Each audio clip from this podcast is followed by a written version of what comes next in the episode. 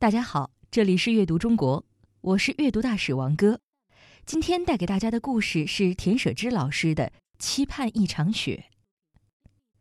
雪在北方虽然是司空见惯，但一年只有挨到冬天才能期盼下几场雪。遇见大雪天，孩子们往往都兴奋得不得了。一进了冬天，好玩的东西就少了，小孩子一心期待下一场雪，仿佛期待一个大奖。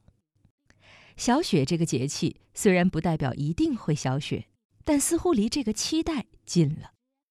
让我们一起看看古人造的“雪”字，一起期盼一场雪吧。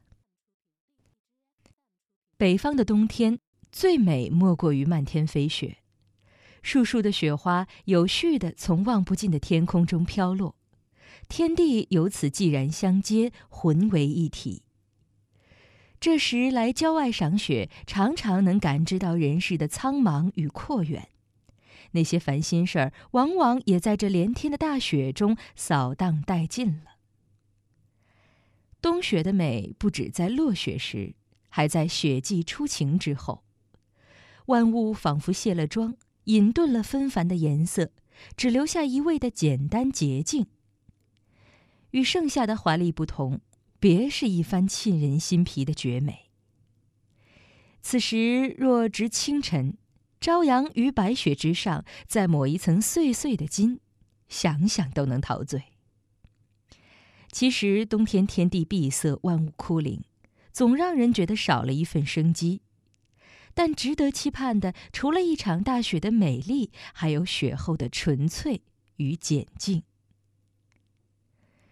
古人对这个立冬的描述是“水始冰，地始冻”。在立冬节气，天气还不十分寒冷，只隐隐约约会感觉到秋的离去。水即便结冰，也只是薄薄的一层。真正感受到寒意，要到十月下旬。小雪节气前后，空气中会弥漫着冷空气，若是有雨，会在空中凝成小雪。立冬之后，往日激湍活泼的河流眼看着安定下来，如同酣睡的婴儿；温厚松软的土地也渐渐收敛了肢体，进入休憩的状态。失去滋养的草木大都归于沉寂，空余孤零零的枝干，期待新一年的来临。这个时期天气逐渐变冷，我国的一些地方开始下雪。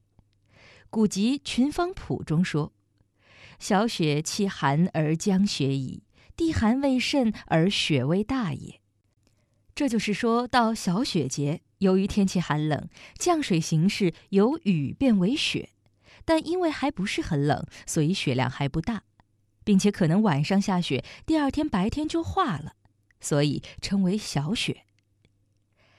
雪字最早的字形，上面是雨，下面是彗星的彗。彗字的甲骨文原本只有上半部分，它看起来很明显是扫帚的形状，这也是彗字的本意，所以我们常把彗星称为扫帚星。到后来，彗字的小篆字形下面加了一只手，也就是右字，表示人拿着扫把。再后来，又字慢慢楷化，像是个横过来的山字，于是有了现在的“会”字。古人造字很有意思，入冬天上的雨水降落，遇寒气而凝结，就成了雪。古人并不是不会表述凝结的形状，比如“冰”字甲骨文的形状就很像两朵雪花，完全可以在“雨”字下面加“冰”来表示雪。可古人非要用“会”，或许是古人也曾感慨飞雪连天的气象，也曾感动于大雪扫过、世界静谧如初的节力吧。《说文解字》里，许慎对“雪”字的解读是“凝雨说物者”，说即是月。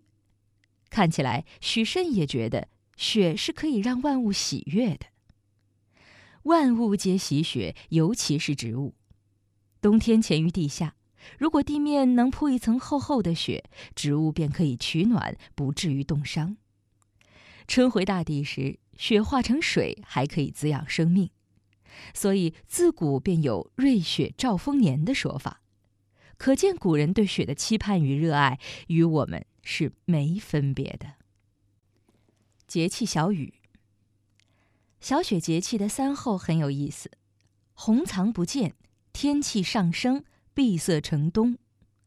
因为没有降雨，彩虹自然也看不见了。古人认为，由于天空中阳气上升，地中的阴气下降，导致天地不通，阴阳不交，所以万物失去生机，天地闭塞而转入严寒的冬天。小雪后，气温急剧下降，天气变得干燥，民间有冬腊封烟、蓄以御冬的习俗。这时是加工腊肉的好时候。